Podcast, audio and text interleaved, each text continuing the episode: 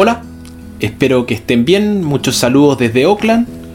Hoy vamos a reflexionar el Evangelio para este domingo, que vamos a celebrar el domingo 25 del tiempo ordinario.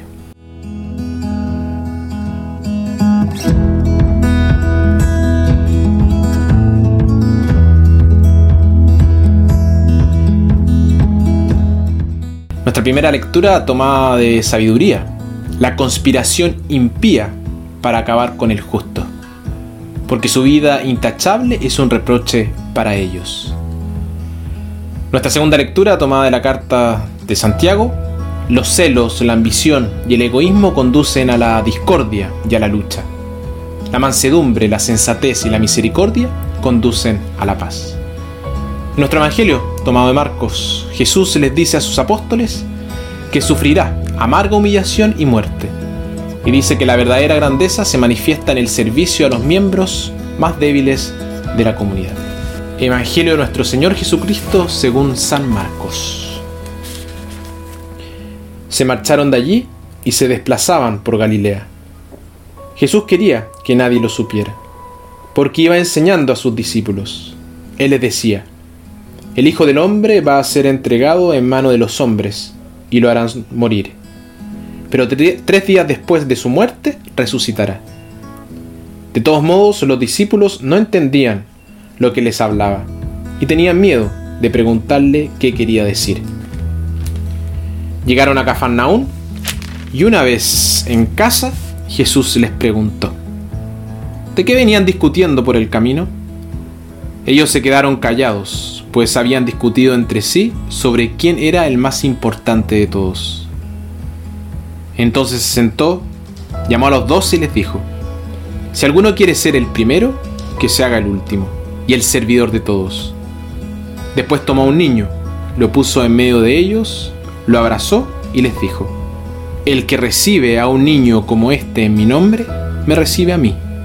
Y el que me recibe, no me recibe a mí, sino al que me ha enviado.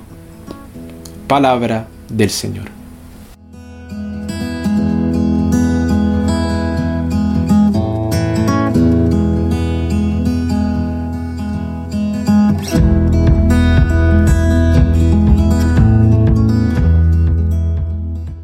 No hay nada de malo en ser ambicioso.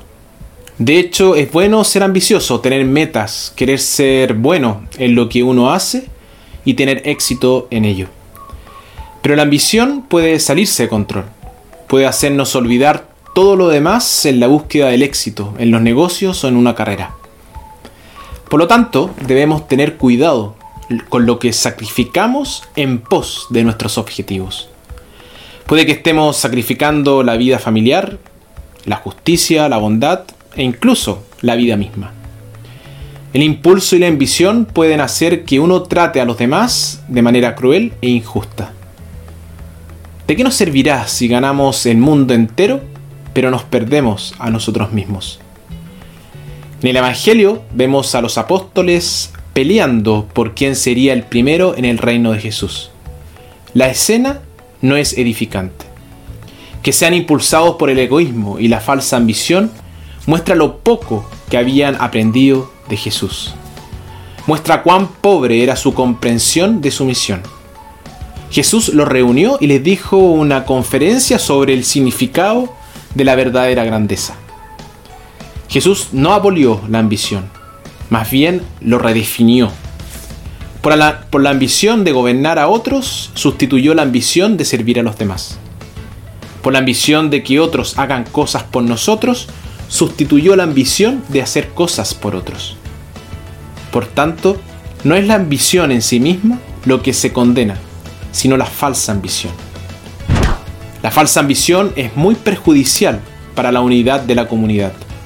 Surge de los celos y el egoísmo y puede resultar en todo tipo de comportamiento desagradable. Gran parte de la violencia y la maldad en nuestra sociedad son el resultado de la codicia y el egoísmo. El interés propio crea conflictos y a menudo resulta en divisiones dolorosas. Hay una buena forma de ambición de la que los cristianos no deben rehuir. Jesús no les dijo a los apóstoles que no debían buscar la grandeza en su reino. Simplemente les mostró dónde se encontraba la verdadera grandeza.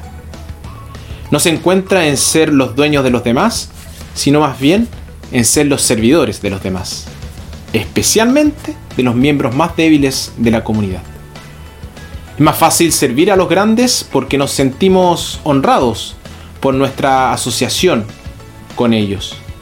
Y hay más posibilidades de obtener recompensas. Pero la verdadera prueba es servir a los más pequeños, de quienes no podemos esperar recompensa. Jesús dice, el que recibe a un niño así, me recibe a mí. bienvenida significa servicio amoroso. Y niño representa a los miembros más débiles de la comunidad, que son los más necesitados.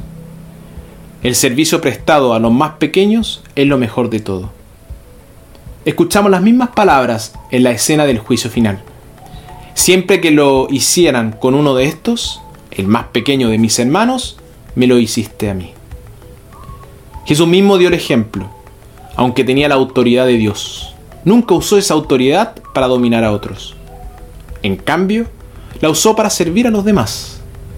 Y el servicio estaba dirigido a los pobres, a los enfermos, a los mutilados, a los marginados. Las personas realmente grandes, aquellas a las que se recuerda con cariño, no son aquellas que buscaron promoverse a sí mismas y sus propios intereses, sino más bien aquellas que se dedicaron a promover los intereses de la comunidad. El servicio implica que no estás ahí para ti, estás ahí para los demás. Para servir, uno tiene que ser muy modesto. Un sirviente tiene que acostumbrarse a que lo den por sentado.